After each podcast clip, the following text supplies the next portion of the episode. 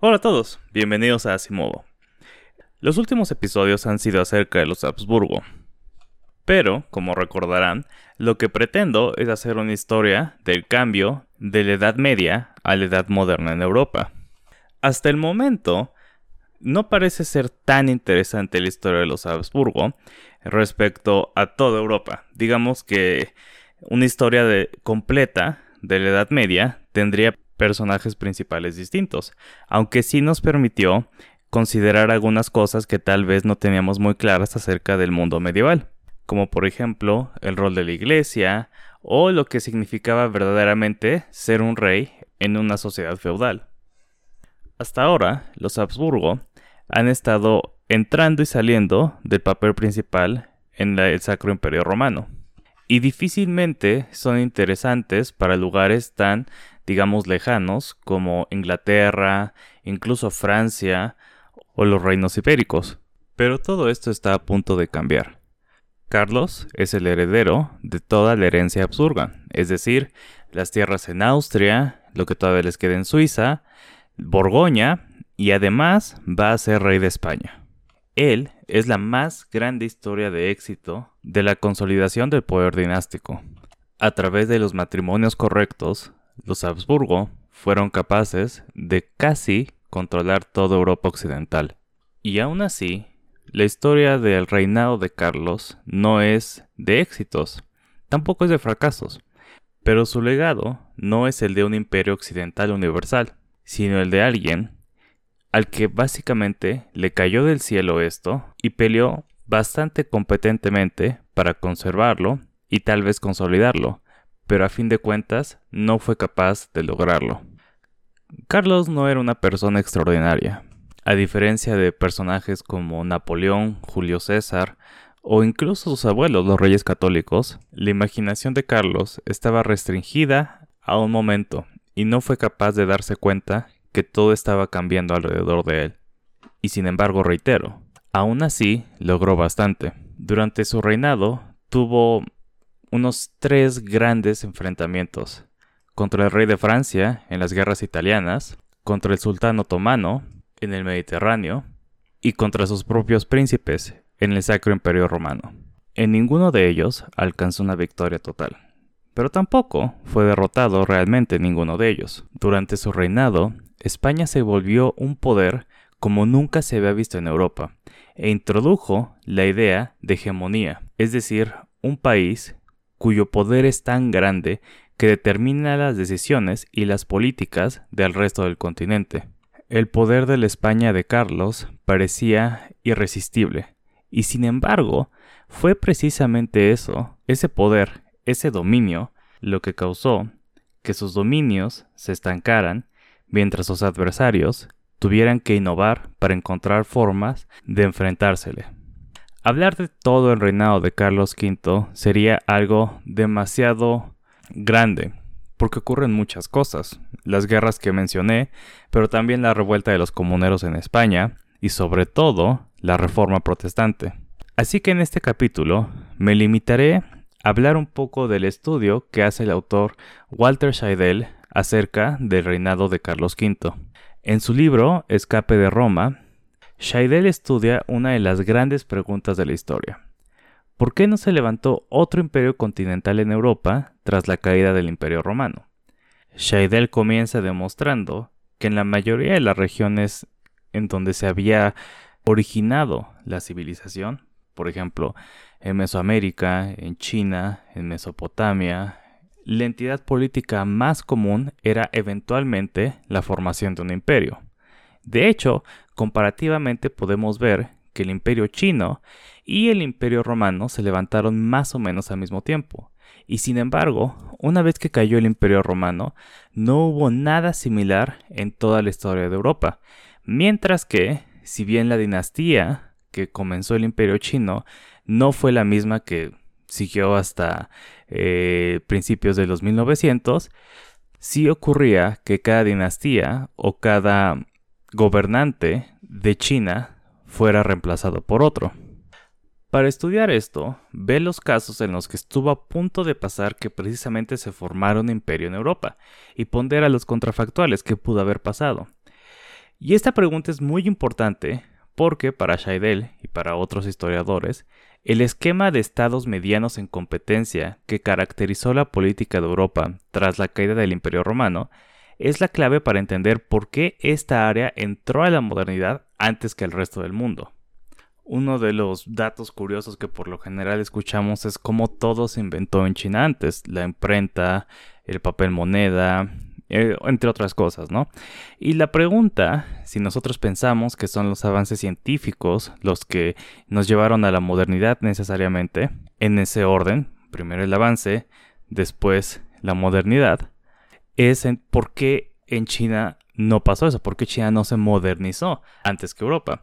Y bueno, la respuesta que a mí me convence más es que esos avances por sí mismos no son los que nos traen la modernidad, sino el hecho de que en algunos lugares el control de una entidad política superior no existía y no, o no era lo suficientemente fuerte como para evitar su proliferación.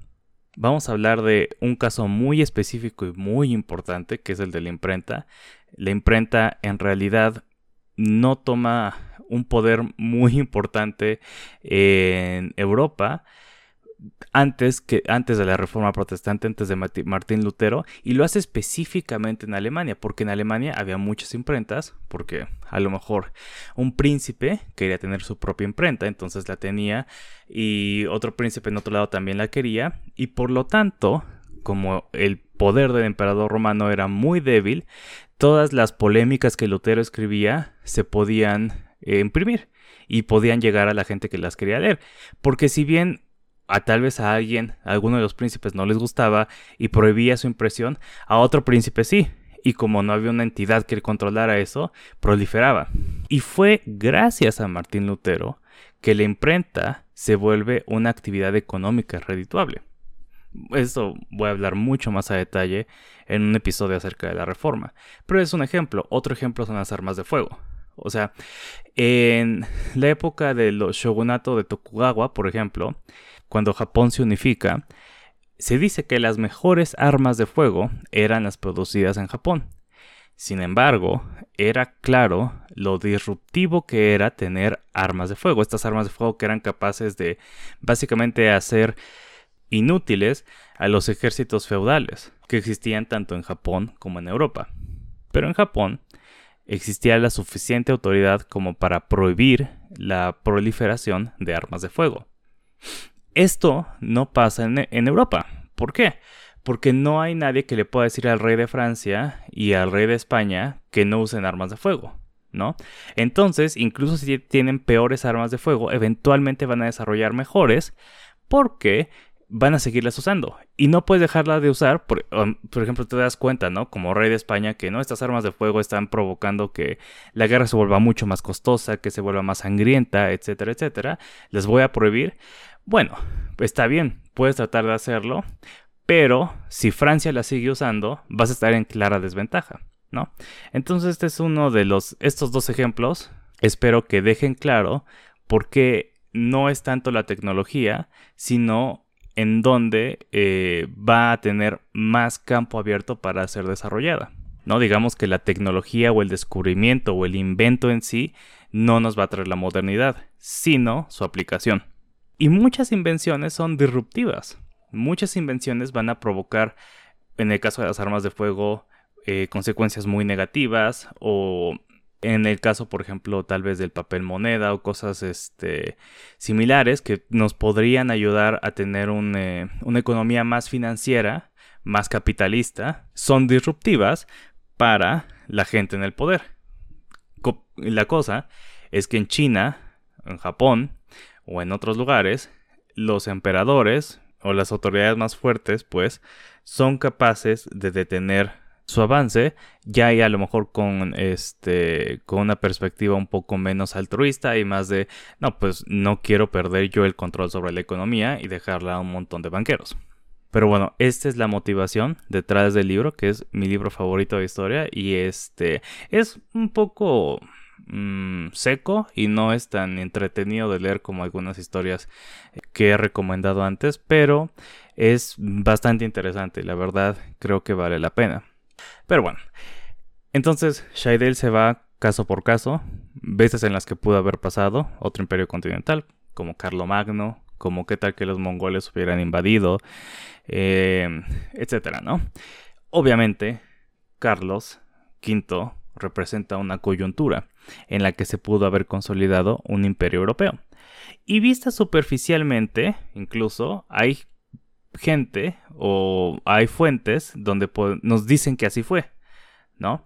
Eh, a veces, sobre todo cuando, cuando no importa mucho hablar de la política eh, del momento, nos ponen en el, el, reinado de Carlos V, que básicamente es, sería, o sea, lo que sí tenía, sobre lo que sí tenía control directo, digamos, España, eh, Reino de Nápoles, los Países Bajos, Milán, y la, herencia austriaca y todo el Sacro Imperio Romano. Entonces sí parece un imperio, ¿no? Porque es básicamente como la mitad de Europa Occidental.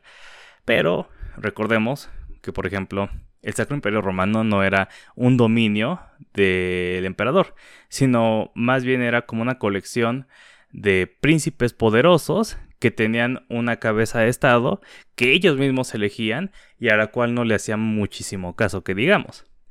Otra cosa, Em, desde el principio, Carlos tuvo que dividir sus territorios y le dejó a su hermano, Fernando, primero la, herencia austriaca. Entonces no es como que él fuera también el regente de, esa parte, de, esa, eh, de esa sección del imperio. Y esta siempre estuvo muy amenazada por los otomanos, para empezar. Otomanos que en contraste sí tenían un imperio, ¿no? Que todos sus territorios, si bien estaban muy alejados entre sí, pues bueno, podían llegar a estar muy alejados entre sí, eran, era posible hacer que se canalizaran recursos a través del imperio para efectuar una tarea, algo que va a ser muy, muy, muy difícil para los Habsburgo en general y en particular para Carlos. Lo que lo va a salvar más o menos va a ser, por supuesto, la conquista de América y los recursos que van a venir de ahí. Pero bueno, antes de continuar, me gustaría aclarar que eh, es necesario, que estoy tomando básicamente esta sección del libro de Walter Seidel que se llama Escape de Roma y que recomiendo leerla. Este, como para dejar claro que, eh, que esa es mi fuente principal. Aquí no estoy usando muchas que digamos. Entonces, primer problema de Carlos.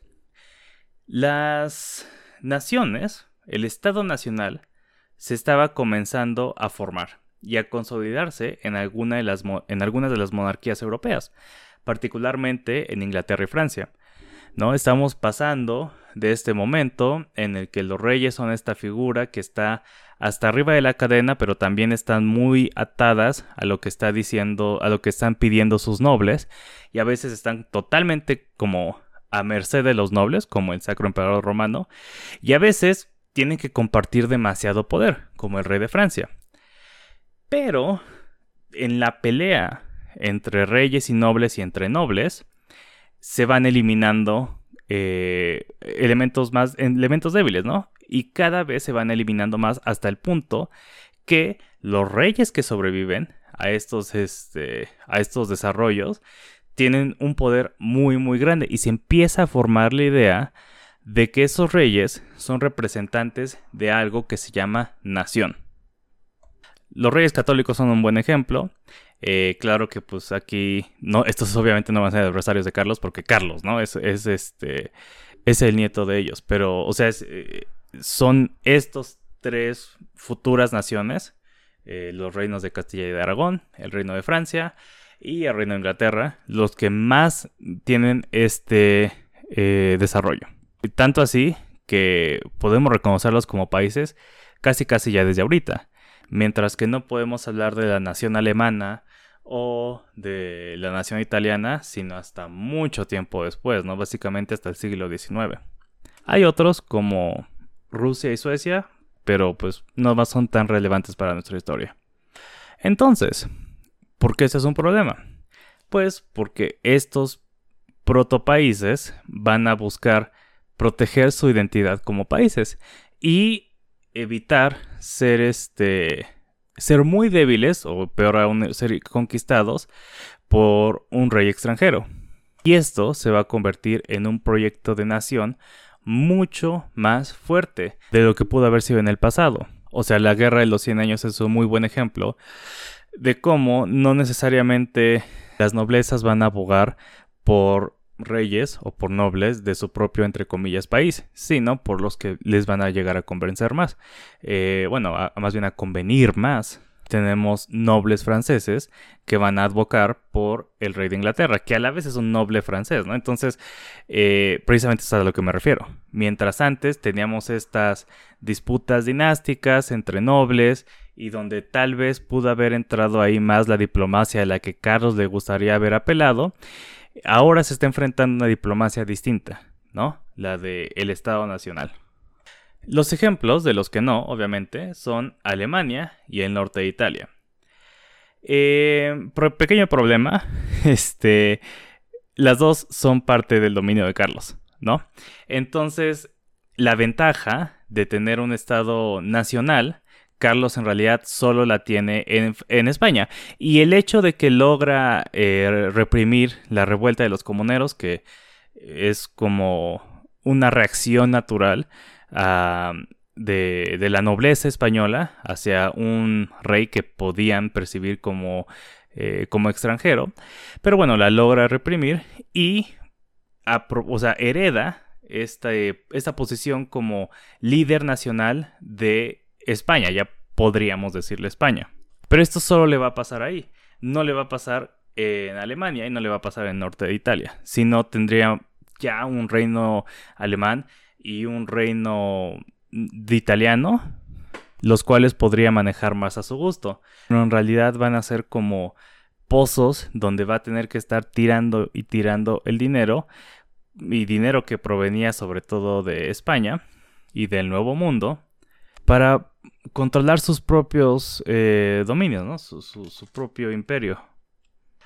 En Italia específicamente, como les comentaba al principio, se lleva a cabo esta gran proceso de destrucción de Italia. En parte por eso Italia no se va a levantar como uno de los estados más importantes en Europa, porque van a ser arrasados, devastados por el conflicto entre eh, Francia y España ahí.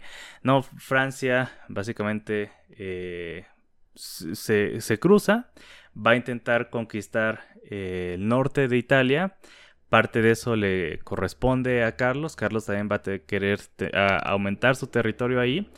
Y se van a pelear por él. Esta, esto a lo mejor puede parecer algo raro.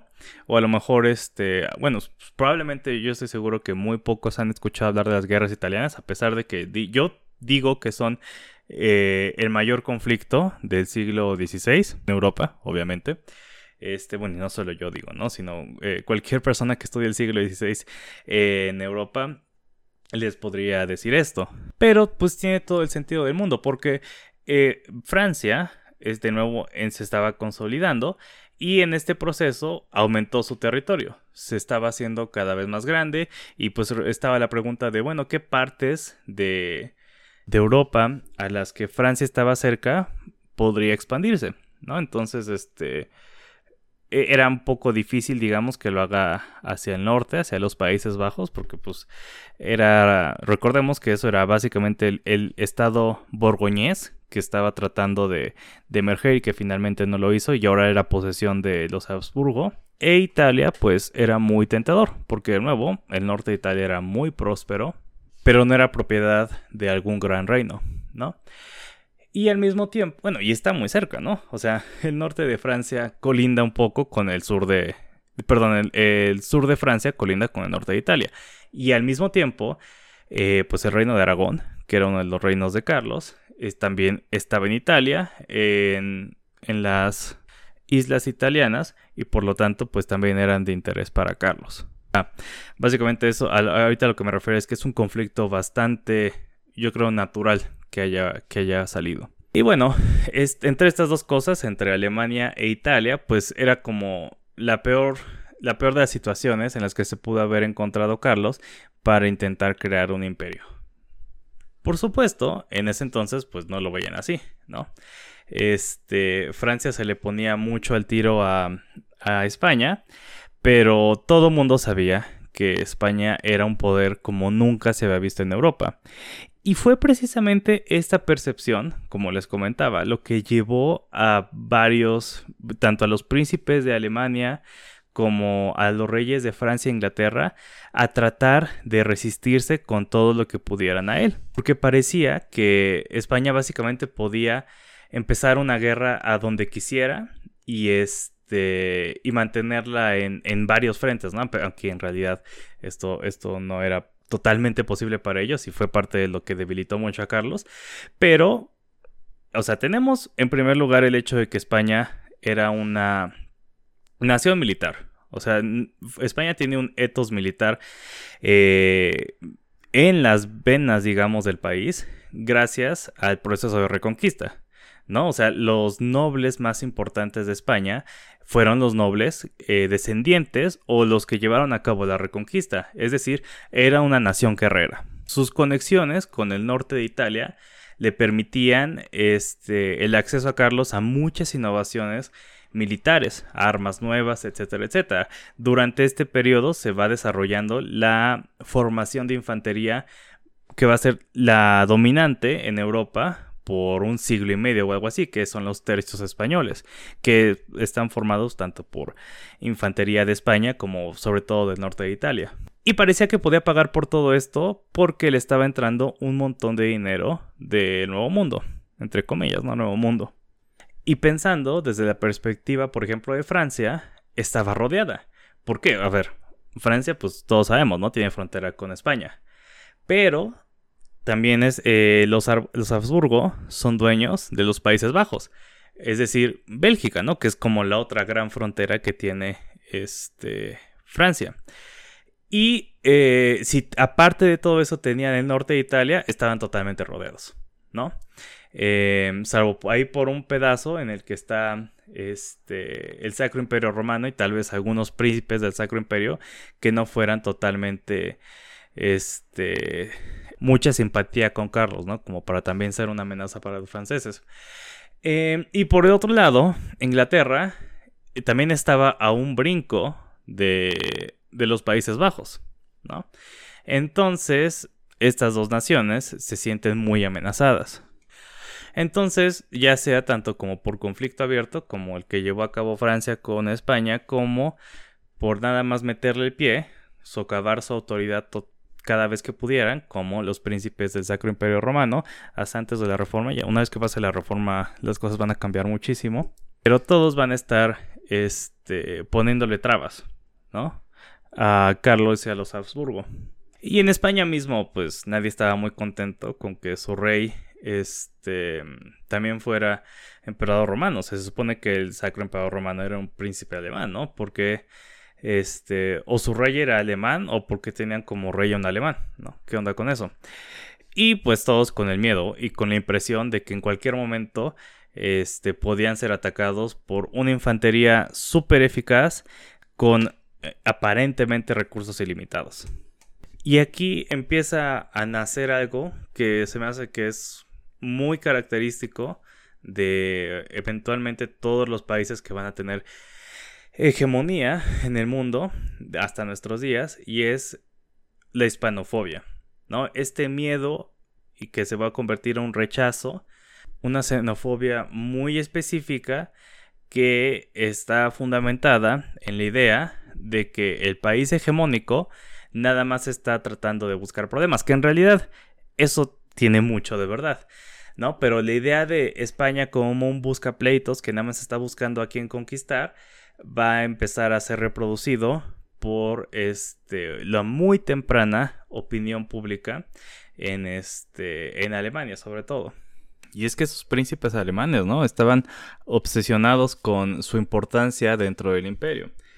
Y que eso fue otro de los problemas que tenían, ¿no? Con, con un este, emperador que aparentemente podía sacar oro de la nada. O bueno, de, del nuevo mundo. Eh, que en principio su papel como príncipes, como tributarios, iba a ser menos importante. Y si el emperador no dependía de los impuestos que pagaban los príncipes, entonces pues podía ser bastante más duro con ellos, ¿no? Pero bueno, eh, esto se va, se va a notar que no va a ser tan cierto. Y de, hecho, e, es, chistoso porque es, es como una especie de paranoia muy, eh, digamos, llena de contradicciones. Porque tienen esta idea, ¿no? De que el emperador, o de que Carlos V es como independiente, es capaz casi casi de hacer lo que sea y por lo tanto no es de confiar, pero al mismo tiempo o sea, van a saber que, que sí es dependiente de ellos porque les está pidiendo constantemente que le echen la mano con los otomanos, con la defensa de, de Austria, ¿no? Básicamente, de, de, la parte que estaba más cercana a la, a la agresión otomana. Y su forma de protesta, en este caso, va a ser no dar ayuda, ¿no? Entonces, como que se dan cuenta de la realidad, pero al mismo tiempo tienen esta otra idea.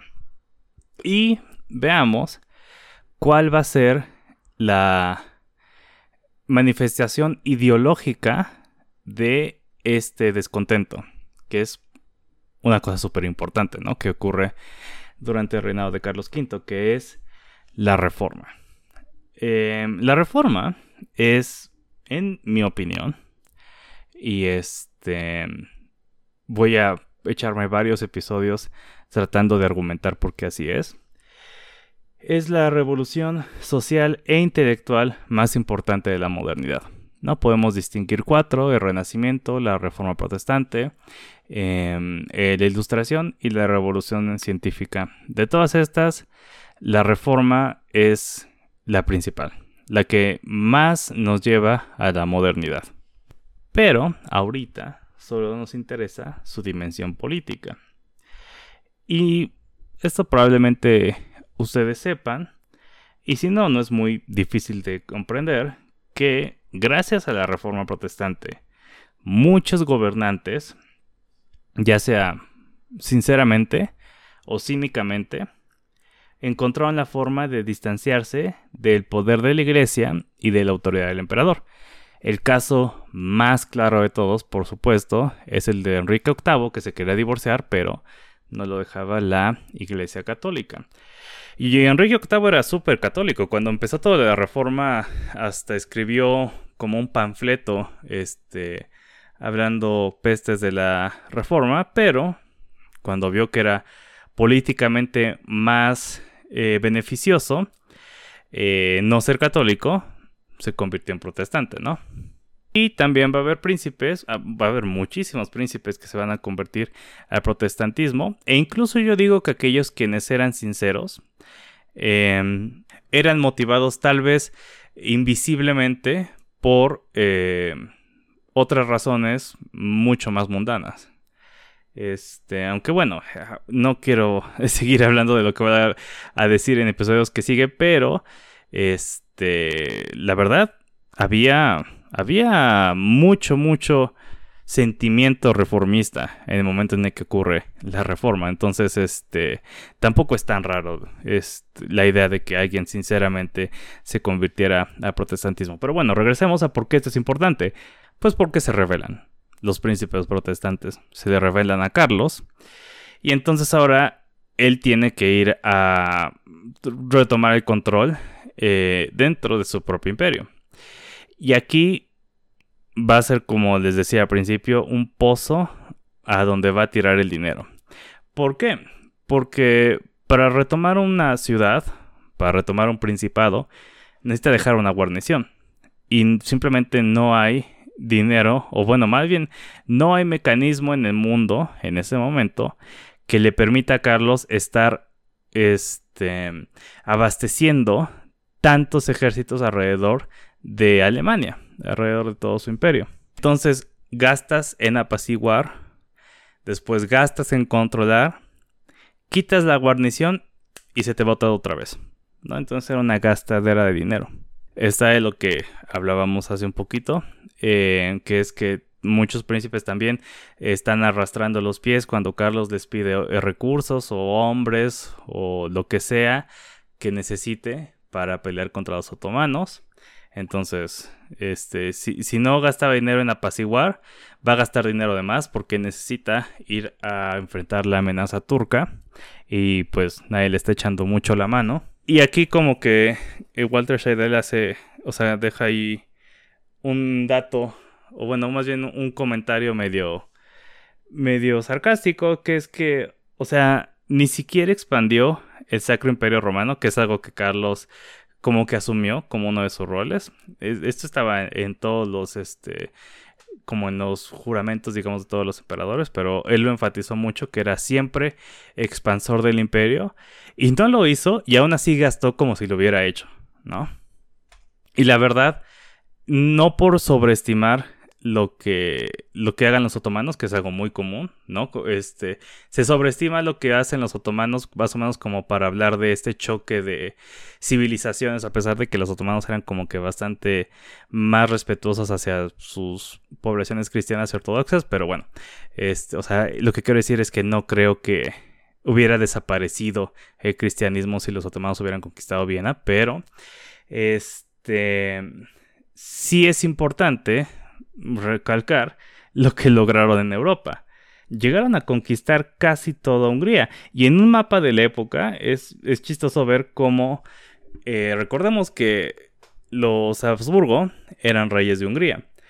Y si ustedes ven cómo era el reino de Hungría en ese entonces, era básicamente una franja de a donde no llegaron los otomanos, ¿no? O sea, como que no tiene esta forma como de mancha que tienen la mayoría de los reinos en ese entonces y que tenía Hungría antes, sino que es como una frontera, una franja entre la zona de influencia otomana y la zona de influencia de los Habsburgo.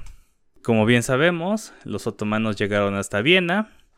Este, los Habsburgo tuvieron el buen sentido de no salir a enfrentarlos y gracias a que el clima eh, retrasó la llegada de la artillería otomana, pues no lo tomaron. Pero yo creo que en este, este punto de haber sido distinto el clima probablemente o de haber este Solimán sido un poco más razonable con sus expectativas de cuándo iba a llegar este y en lugar de eh, esforzar demasiado eh, la llegada de la artillería antes y tal vez ser un poco más paciente esperar a que todo llegara bien este este, sí, yo creo que probablemente Austria hubiera caído en, ese, en ese enfrentamiento.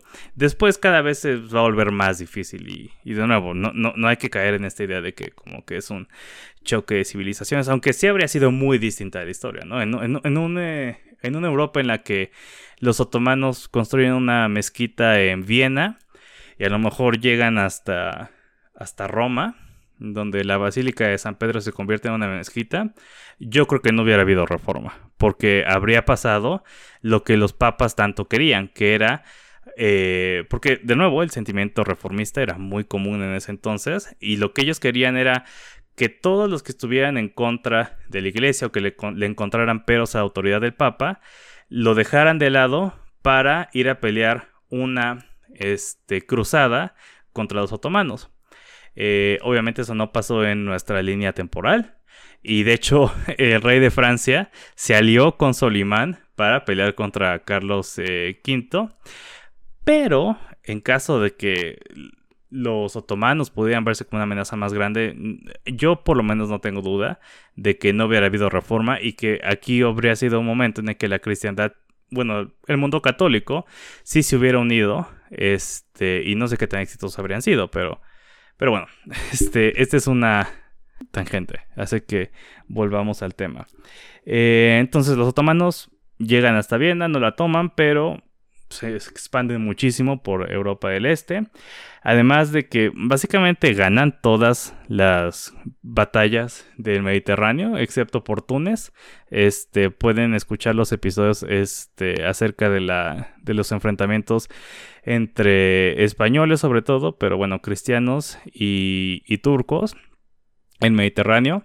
Pero o sea, los turcos tuvieron Prevesa, los turcos tuvieron este, victoria tras victoria tras victoria y saqueo tras saqueo tras saqueo. Y el, gran éxito de Carlos en este teatro fue en Túnez, donde eh, capturó, o sea, fue, fue capaz de capturar y mantener Túnez. Por cierto, esto le costó todo el primer como lote de tesoro proveniente de Perú. Pero bueno, el, o sea, el recuento es bastante poco favorable para Carlos y bastante más favorable para los otomanos. Y esto nos lleva un poco a América. ¿no? El único lugar donde Carlos es totalmente exitoso. Y aquí de nuevo este Shaidel deja un comentario muy tajante que es aparentemente sus fuerzas solo podían sobreponerse a oponentes en un nivel de desarrollo mucho menor. ¿no? Entonces básicamente lo que sabemos, ¿no? Eh, los imperios eh, americanos eh, tenían un nivel de desarrollo bastante por detrás de los que vienen a conquistarlos, ¿no? Entonces, este es como, como un, un burn, ¿no? Bastante fuerte ahí el que deja Shaidel, que es, en realidad, se estaba enfrentando a, muchas civilizaciones en ese momento, Carlos, o a, bueno, a muchos enemigos este, de distintas civilizaciones en ese momento, Carlos, y solamente es capaz de ganarle contra los que tienen muchísima ventaja.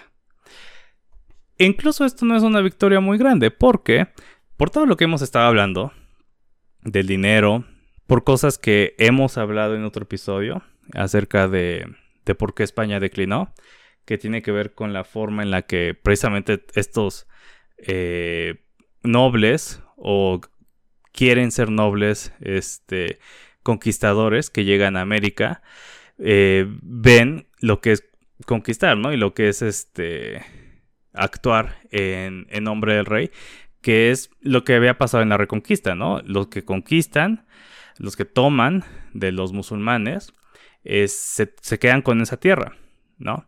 Y son como dueños de ese lugar, no son, o sea, su vasallaje es muy, muy en favor de ellos, ¿no? Y pues piensan lo mismo de América y por lo tanto se sienten eh, con el derecho de tener este, de poder usar los recursos, tanto humanos, ¿no? la labor forzada de los indígenas, como pues, los recursos naturales, para sí mismos, ¿no?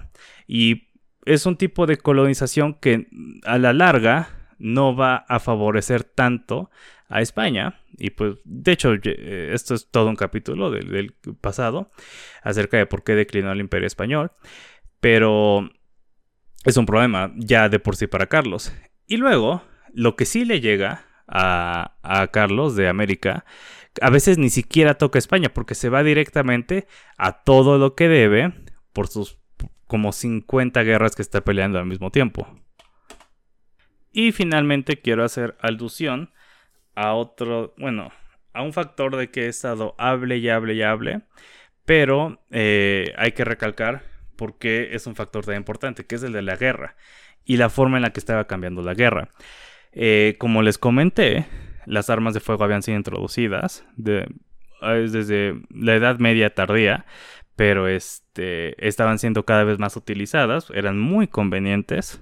O sea, eh, es otro mito común escuchar que los arcos eran mejores que las este, armas de fuego en ese entonces. Y sí, más o menos, pero las armas de fuego tenían la enorme ventaja de que no requerían un entrenamiento muy grande. Y por lo tanto podías tener ejércitos bastante decentes de gente que recolectaras de el campo, por lo general en ejércitos mercenarios, y ser increíblemente efectivo con esto, sin tener que tener una población noble que, este, que es mucho menor en número y mucho más costosa. Pero al mismo tiempo, las defensas habían mejorado muchísimo. Entonces, eh, hasta llegar a un equilibrio en el que para llegar a atacar una ciudad era necesario asediarla por tal vez años o por lo menos por muchos meses, lo cual era muy costoso tanto para los defensores como para los atacantes.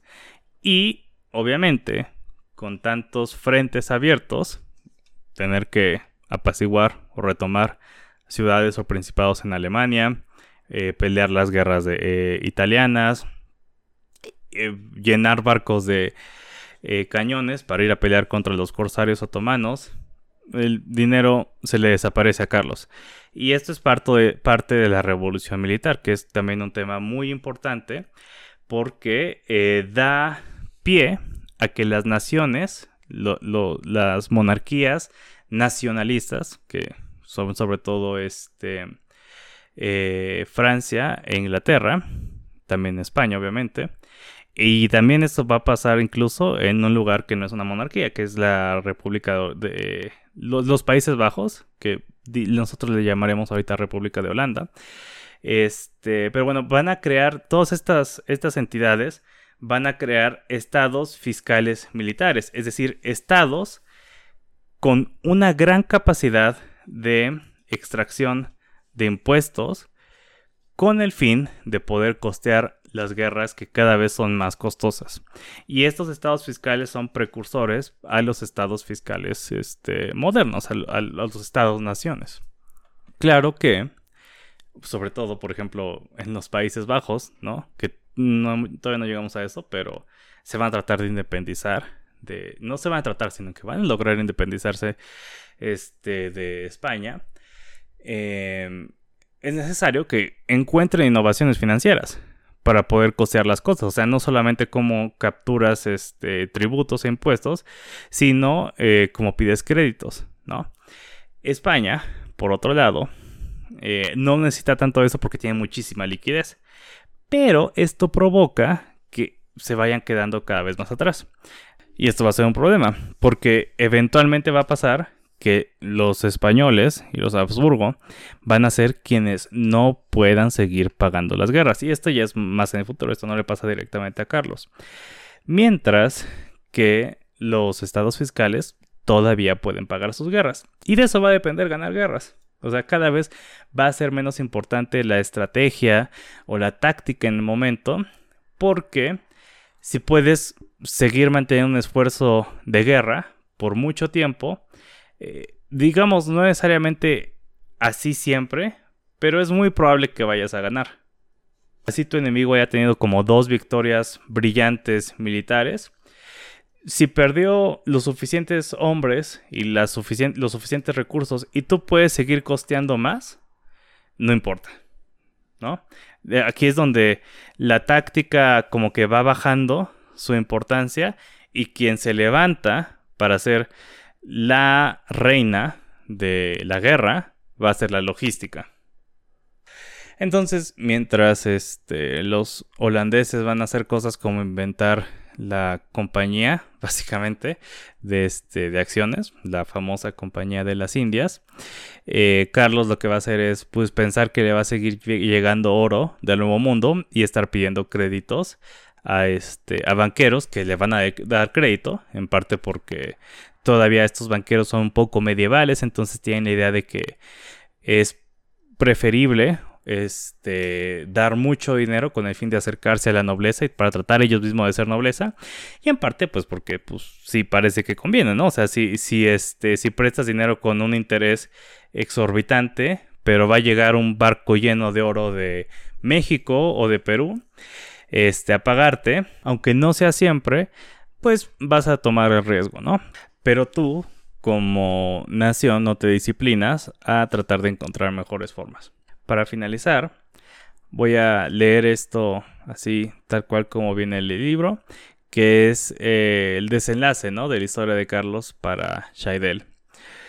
En 1552, tras otra ronda de conflictos armados con sus eh, oponentes alemanes, quienes se habían aliado con Francia, Carlos fue cachado y en una escena que captura la profunda debilidad detrás del esplendor imperial, Carlos y su gente tuvieron que huir a Innsbruck, bien dentro de los Alpes católicos, para evitar ser capturados por fuerzas sajonas. Y tras una fallida campaña contra Francia, Carlos fue forzado a aceptar la religión, las libertades religiosas en Alemania y Pronto después abdicó. Al abdicar, divide la herencia de los Habsburgo. Le deja a su hijo mayor, Felipe, eh, los Países Bajos, Milán y España. O sea, básicamente lo que está en Italia, este, lo que está en lo que hoy en día son los Países Bajos y lo que está en España. Eh, mientras que a su hermano mayor le va a dejar eh, Austria todo lo que eh, eso conllevaba, ¿no? Hungría, Bohemia, parte de Suiza, etcétera, etcétera. Y aquí esto es como el último punto, ¿no? En el que pudo haber habido un imperio europeo. Porque ya lo que sea, por más exitosos que sean o los austriacos o los españoles, ninguno va a poder formar un imperio continental en Europa, porque ya dividió la herencia, ¿no? Entonces, eh, ¿qué pasa? Sobre todo con España, ¿no? Que es como la parte más poderosa y más interesante del imperio Habsburgo.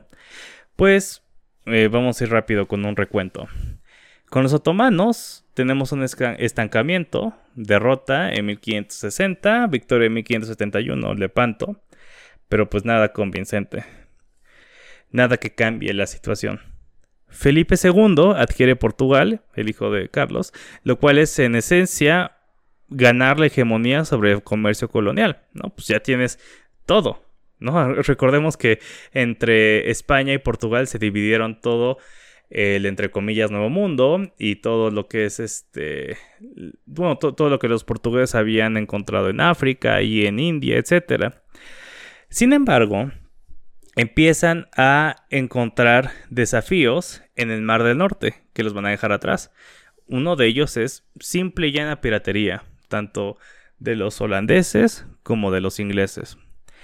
Eh, después que viene la revuelta de las Provincias Unidas, el principio de la Guerra de los 80 años, que es parte de la Guerra de los 30 años, que va a terminar con la independencia de lo que nosotros conocemos como Holanda, persecución de los católicos en Inglaterra, apoyo de los ingleses a los rebeldes holandeses, la ejecución de María Estuardo, que es súper importante porque en algún momento también este, Felipe II pudo haber sido rey de Inglaterra, pero pues esto no pasó. En 1588 casi dos tercios del ejército español están en, o en Inglaterra o en Países Bajos. Para 1590 el ejército de Flandes, es decir, el ejército que estaba en los Países Bajos que controlaban los españoles, este, lo que hoy en día es más o menos Bélgica, estaba interviniendo en Francia, lo cual estaba drenándolo de recursos y había motines porque precisamente la gente estaba dejando de ser pagada. Y entonces todo este chistecito, lo de ir a pelearse a Holanda y a Inglaterra, em, les costó un buen, le costó un buen a Felipe II y no le dio beneficios tangibles. Vamos a hablar un poco de Felipe II, pero ya no tanto como hablamos de Carlos.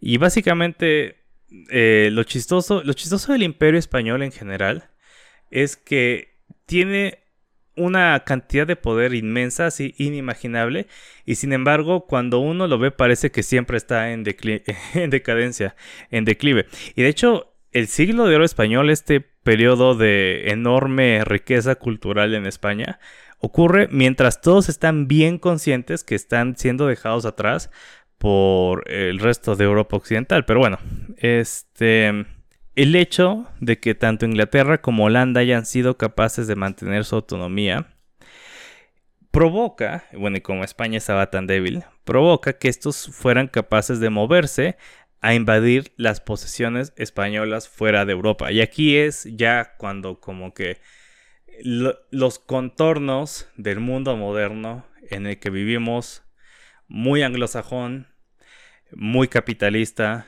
muy protestante, eh, muy racional. Digo, a lo mejor no tanto aquí en México, no lo percibimos así, pero sabemos que las culturas dominantes así son. Este toma forma. Porque precisamente Inglaterra y Holanda, sobre todo Holanda, y Holanda después se lo va a heredar a Inglaterra, son capaces de establecer un tipo de colonialismo mucho, mucho más conductivo a una acumulación de riqueza enorme, que es lo que no pudieron hacer los españoles. Los españoles extraían muchísimo, pero no extraían para producir cosas que aumentaran el valor de lo extraído. Por muchas razones, la más importante en mi opinión es que los conquistadores eh, tomaban encomiendas y no precisamente este como estas pequeñas colonias que se forman en el norte de, bueno, en Estados Unidos, las 13 colonias originales, que son extractivas y que van a mandar cosas para que se eh, procesen en Inglaterra, sino que los mismos colonos hispanos van a querer hacer las cosas ahí mismo porque les conviene y van a poder hacer este negocios con otra gente fuera, lo cual deja afuera a España. Y el éxito de Inglaterra y el éxito de, de Holanda, digamos, aunque suene como que esté en términos muy marxistas, pero a mí me parece que es como que no se me hace malo ponerlo así, les permite llegar a, esta acumulación primitiva que eventualmente van a poder explotar como, como no se había visto en el mundo, ¿no? Van, a dominar el mundo. El imperio británico, obviamente, ¿no? Es este territorialmente uno de los más grandes de la historia. Y de un país, bueno, de un reino, de una nación, que era nada en ese entonces. O sea, la, grandeza del imperio español, o sea, eclipsaría cualquier cosa que logró este, Inglaterra dentro de su propio país eh, después. Pero, precisamente, este, el punto de todo este episodio es que con todo eso estaban más o menos destinados al declive. Obviamente, o no sé si obviamente, pero la historia de Carlos V es mucho más interesante cuando uno le estudia cómo está pasando las cosas. Uno así como aquí desde lejos, este, hablando de las alineaciones el lunes, después de que ya fueron los partidos, pues uno puede ver las cosas como sucedieron y pensar en cuáles fueron los errores. cuando uno estudia la historia de Carlos V, cuando uno lee sus biografías o cuando uno este, más o menos se trata de meter en la cabeza de Carlos para entender por qué hacía lo que hacía, pues es más fácil simpatizar con él. Y yo creo que esta es una historia que también vale la pena bastante contar. Pero, para los fines de lo que estoy tratando de hacer, no es, o sea, sería demasiado eh, meternos en esto.